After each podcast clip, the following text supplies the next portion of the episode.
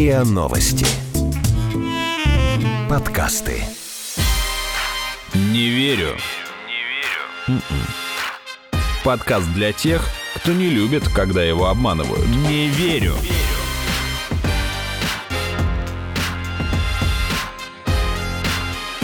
Не верю.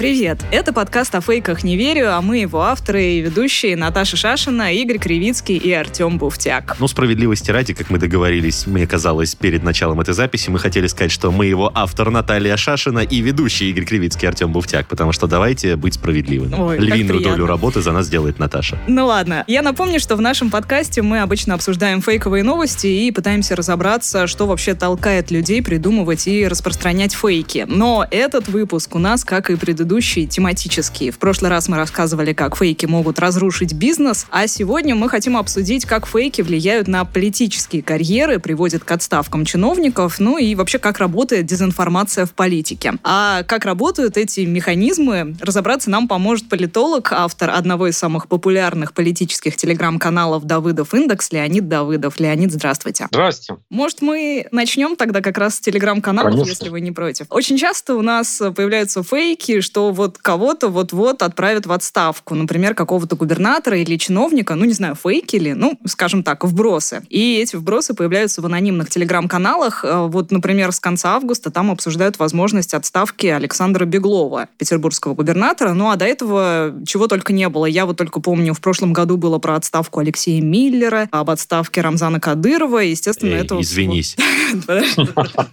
Сначала извините.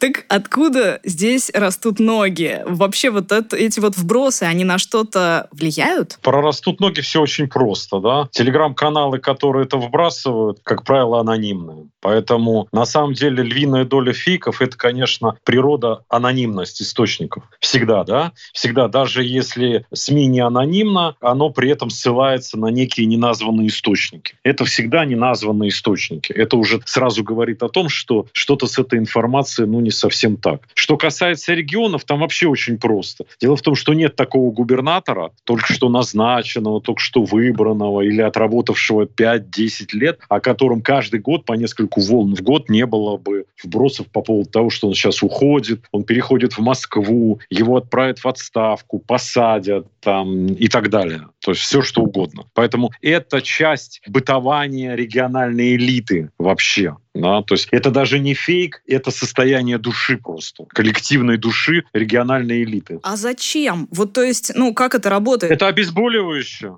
Ну как? Им грустно, обидно за что-то. Не нравится то, что выбрали не их, они гораздо достойнее. Но губернатор как бы неправильную политику осуществляет, значит, и так далее, и так далее. Все не нравится. Они на самом деле ведь э, региональная элита, как и федеральная, как плоть от плоти народа, как это ни странно прозвучит для элиты, наверное, да? Так. И больна тем же самыми болезнями, точно так же, как на обыкновенной кухне обыкновенные люди обсуждают всех там знакомых и незнакомых и так далее. Так же поступает и элита, поэтому, в принципе, все примерно одинаково. Кстати, и в качестве тоже, да. То есть вы хотите сказать, что вот за этими анонимными телеграм-каналами и и вбросами в них стоит на самом деле просто желание сублимировать невозможность э, Да, повлиять на... Да, То есть это фрустрация, целенаправленного- это побочный эффект фрустрации, да, То такой есть там нет информационный выхлоп. попытки сделать какой-то вброс, кого-то подсидеть, э, Да. опустить его репутацию политическую. Нет, это, конечно, тоже присутствует. Мгм. Но это не подавляющее, да, это вот не, когда мы рассматриваем, вот если мы рассматриваем с вами 10 таких всплесков, да, то как бы топливо в основном это вот то, о чем мы говорим, Мгм. просто фрустрация. Но, конечно, в этом всегда присутствует элемент, что кто-то это заводит, да, для каких-то решений своих, как правило, экономических вопросов. Мгм, Как то есть, правило, э, экономических, кстати, это вот Ага. интересное замечание. Ну, то есть э, кто-то специально платит, грубо говоря, деньги за то, чтобы вбросить определенную информацию, и это на что-то влияет. Нет, это часто ни на что совершенно не влияет, в том-то и дело. Но это влияет на состояние души плательщика очень сильно.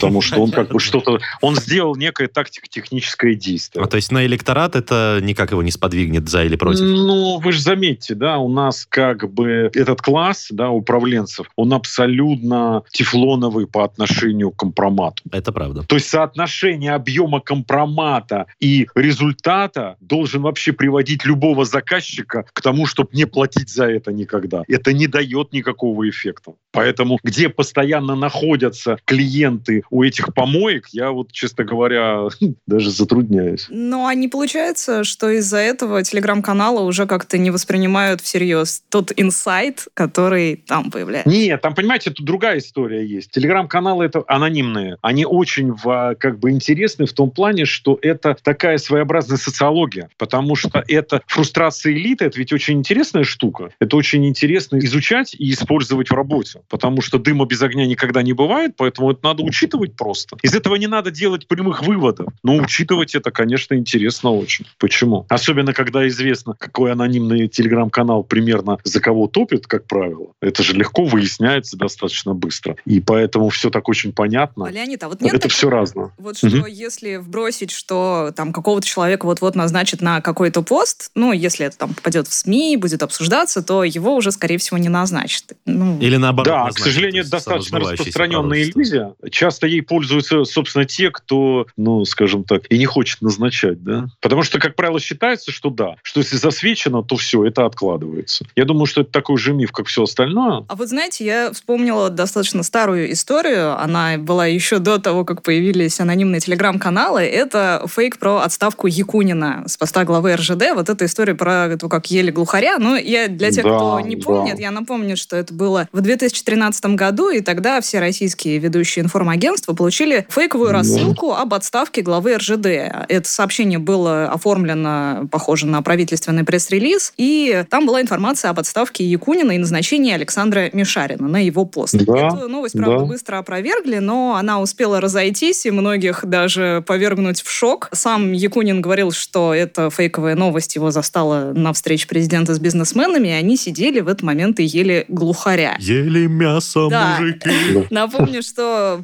покинул пост э, главы РЖД Владимир Якунин только два года спустя. А вот все-таки тот фейк какую-то роль сыграл? Этот фейк был просто миной замедленного действия.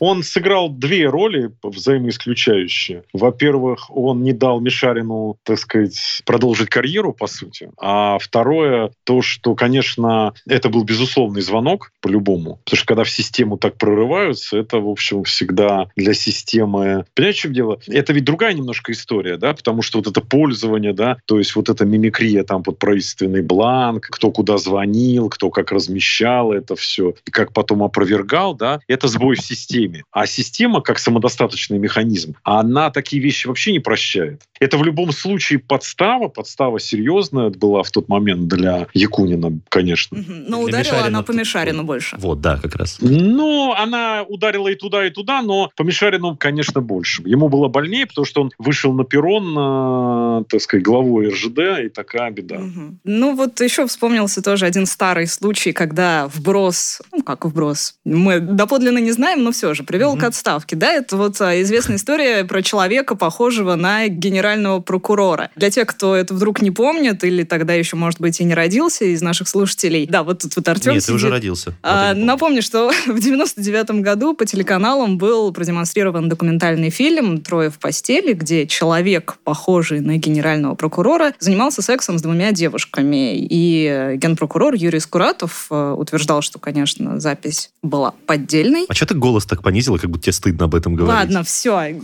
Ну, ну, Юрий Скуратов утверждал, что запись- Грязные новости. что запись была поддельной, но юридического подтверждения подлинности видеозаписи в итоге так и не было. Но Скуратов был отстранен от должности. А вот все-таки тот случай, когда вброс привел к отставке, так ведь? Он не мог бы привести к отставке, если бы все остальное не было для этого готово. Мгм. Я думаю, что тогда нужен был просто повод. То есть это ну, и искра кто-то была это скорее в бочке пороха. Это решение И уже, наверное, да, было и принято. кто-то всё. этот повод создал. Потому что, конечно, одно это событие никак не могло привести к отставке. У нас нету такого, да. У нас нет э, рынка репутации. Мгм. Поэтому у нас никакого влияния на репутацию, даже не то что фейки, а абсолютно подлинные вещи не приводят ни к чему. То есть это Поэтому да, способ легитимизировать просто его отставку, которая была... Конечно, конечно. Окей. Это соус, это гарнир. Что плохого? Человек занимается сексом. На что про- генпрокурор не может? Ну? Причем, заметьте, с девушками. Да, да. Да, но вот про то, что говорит, что у нас такого нет. Просто сейчас обвинения в харасменте, и причем, ну, иногда сложно доказуемые, и всякие секс-скандалы, ну, то есть за рубежом, по крайней мере, они приводят к тому, что человека увольняют откуда только можно,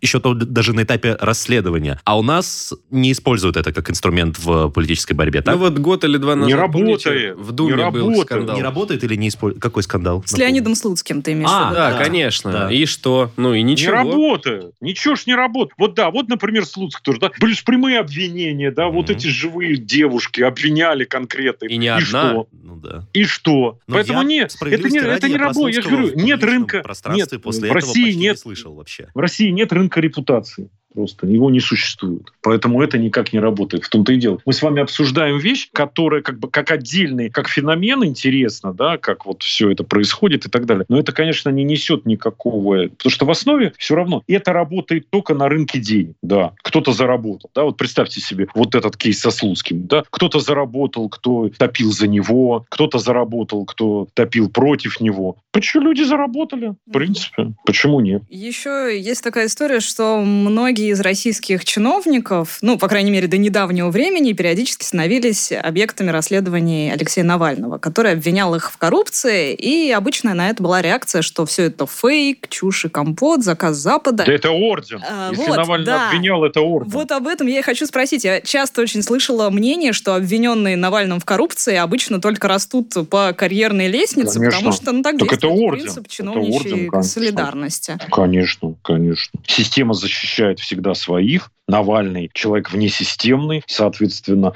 его обвинение – это доказательство того, что тот, кого он обвиняет, сугубо системный человек. Ну, кстати, после скандала с Настей Рыбкой Сергей Приходько перешел таки на другую должность. Ой, Хотя это, это, никак во-первых, не было связано. между да? этими событиями произошло столько времени и столько событий.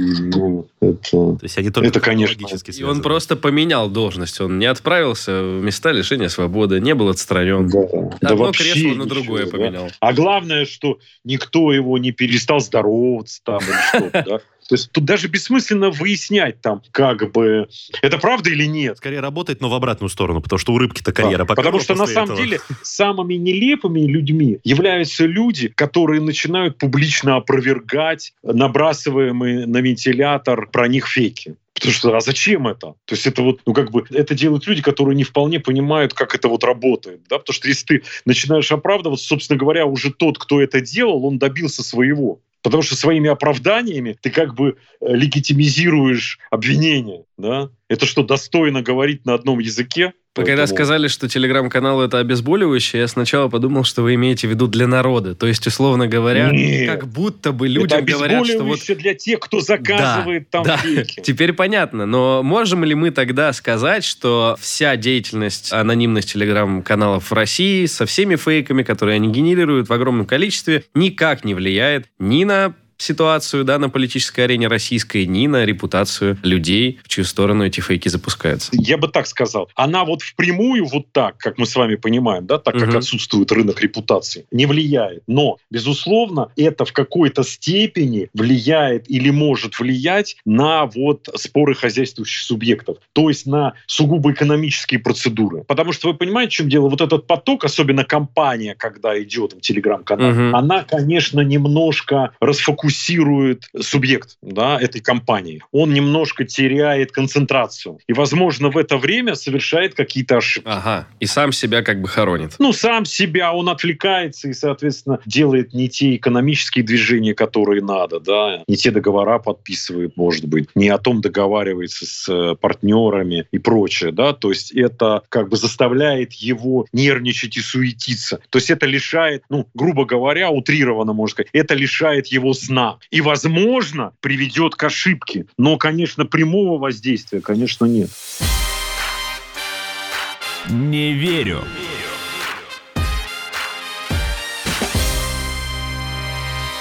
Несколько лет назад случился настоящий бум фейковых аккаунтов политиков в Твиттере. Многие из них, конечно, были сатирическими, типа тех же самых усов Пескова, МИДа Раиси, президент Раиси. Они существуют Да. до сих пор. Во-первых, у них тысячи подписчиков, и они, ну, не могут это не монетизировать. А во-вторых, э, были известны случаи, когда блогеры ввели аккаунты фальшивые. То есть, например, один блогер ввел фейковый аккаунт Надежды Савченко, где писал всякие провокационные твиты наподобие «Обаме стоит извиниться перед Путиным». И Твиттер, более того, купился на этот фейк настолько, что подтвердил его страницу официально.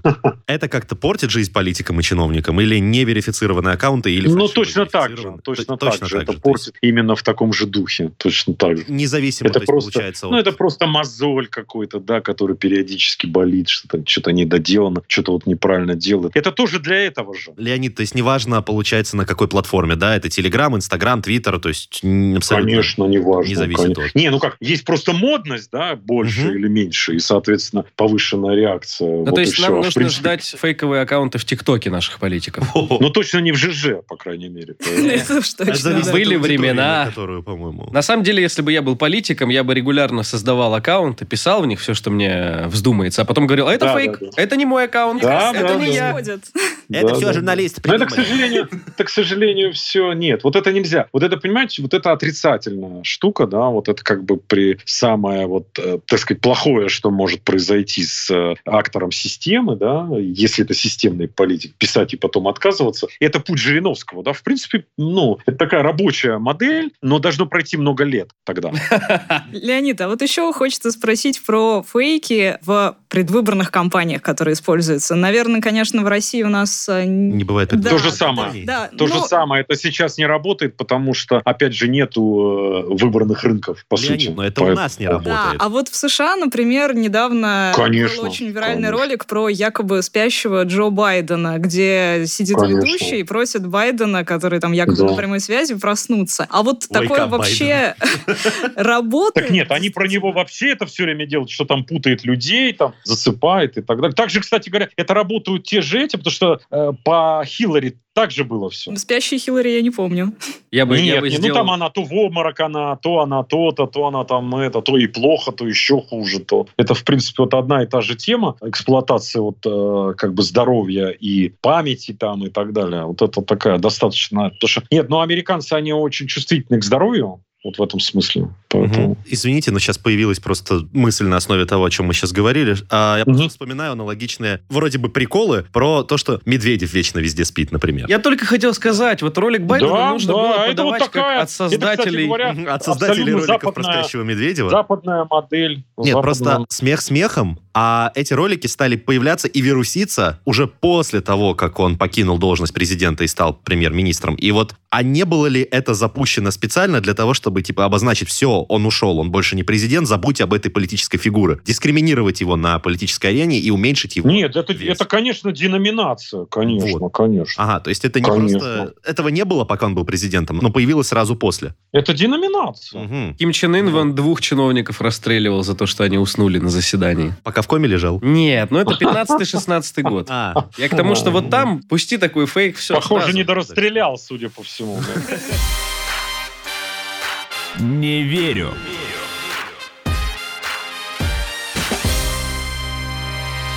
Леонид, ну уже завершая, наверное, как-то финализируя наш подкаст, хотели бы поговорить про новые инструменты в фейках. глянуть Вот в будущее чуть-чуть. Да, вот что вы думаете об использовании дипфейков именно в политической борьбе? Но использоваться, конечно, будет. Другой вопрос, что это ведь, понимаете, в чем дело? У всего есть история применения. Да? Все зависит от того, как э, это в рынок войдет. Насколько ярким будут первые опыты, по сути. Потому что закладывается сразу как бы модель использования. Да? Закладывается культура этого, да? история этого, взгляд на это. Как публика отреагирует на это. Ну вот была история в прошлом году с дипфейк-видео со спикером Палаты представителей Конгресса США Нэнси Пелоси. Там Мгм. Автор ролика с помощью искусственного интеллекта изменил ее речь так, что она якобы плохо выговаривала слова, и некоторые пользователи, которые посмотрели это видео, подумали, что она пьяна. И был тогда громкий скандал, и лишь там спустя некоторое время было доказано, что ее речь была на самом деле сгенерирована искусственным интеллектом. Вот, ну, допустим, что будет там политик предстанет не пьяным, а, допустим, что он, Расистом. да, выступает там с какими-то российскими лозунгами. Ведь это же может существенно повлиять на исход выборов. Безусловно. Так поэтому как бы размагничивание очень важно. Я и говорю,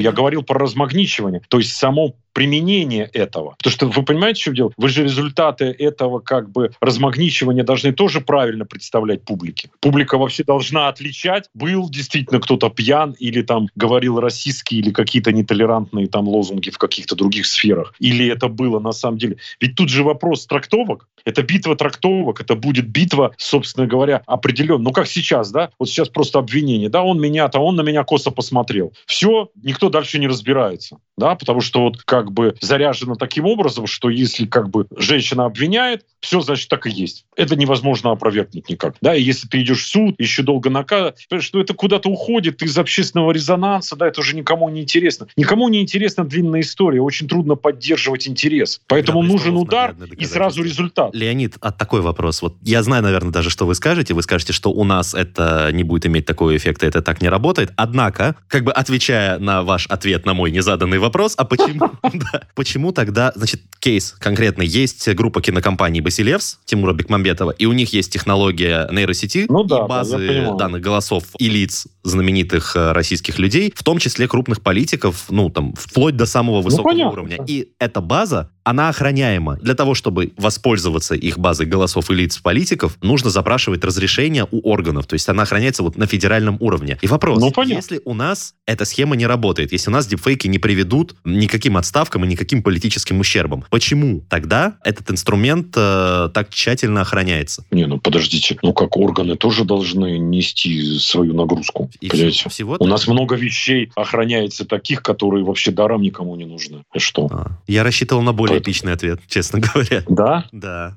Ну, Нет, мгм. на самом деле, ну, понятно, там перечисление всего, да. Ну, во-первых, первое, мировая закулиса украдет, понятно. И будет пользоваться, и вот, и нарисует что-то про, как бы это, да, и это будет в, в чем-то использовано. то есть это скорее чем на международную арену тогда, да, может оказать влияние? Ну, слушайте, нашей международной репутации ничего не может помешать. Поэтому вот. тут все у нас закрыто, этот вопрос. Ну, то есть у нас как бы все у нас безопасно. И Я не знаю, из каких соображений это можно как бы это... Ну, чтобы вот это просто не пролилось, потом э, а, как бы, ну, это надо как-то изымать, и как бы рассказывать. С другой стороны, у нас пресс-секретарь, он объяснить может все что угодно, поэтому здесь проблем нет. Одной фразой, без комментариев. Ну, да, и лучшие фразы есть. Мгм. Например, волатильность, вот как сегодня. Ну да, Рубль, он испытывает некую волатильность, а потом отскакивает. упругий. Он упругий и подвижный. Он, причем отскакивает все время вниз. Понимаете? Артем, а ты даже не пошутишь ничего, да? Ну, окей. Да, странно, кстати, Артем. Что-то мы, да, шут- шуток мало было что-то сегодня. Очень серьезная тема. Леонид, Это ну, правда. За Россию грустно. Подводя итог Да, да, да, нашему да, да. подкасту, можно ли сказать, что, в общем-то, влияние фейков именно в политике, хорошо, в российской политике, наверное, преувеличено? И, ну, по сути, например, то, что вбрасывается в телеграм-каналы, ну, в основном интересует только их сами, да, и все. То есть... Только пикейные жилеты в основном. Потом это качество этого вброса, ну, это мы можем, э, так сказать, охота будет потом отдельно, да, потому что это качество этого взноса, оно уже настолько Вброс. позорно, как правило. Ну, просто даже обсуждать тяжело, как правило. Потому что все эти так называемые инсайды особенно. Ну, это там старый люди рядом. на самом деле. То есть он Люди просто- рядом не стояли ни с какими там инсайдами. Большое спасибо. Напомню, с нами был политолог, автор одного из самых популярных политических телеграм-каналов «Давыдов Индекс» Леонид Давыдов. Спасибо, Леонид. Спасибо, был очень рад. Спасибо, ребята. Взаимно. И это был подкаст «Не верю», его ведущие Наташа Шашина, Игорь Кривицкий и Артем Буфтяк. Е, это мы. Подписывайтесь на наш подкаст на сайте ria.ru в приложениях подкаст с Web Store и CastBox. Заходите, смотрите в Инстаграм ria, нижнее подчеркивание подкаст. И присылайте свои вопросы на подкаст собака Пока. Пока-пока.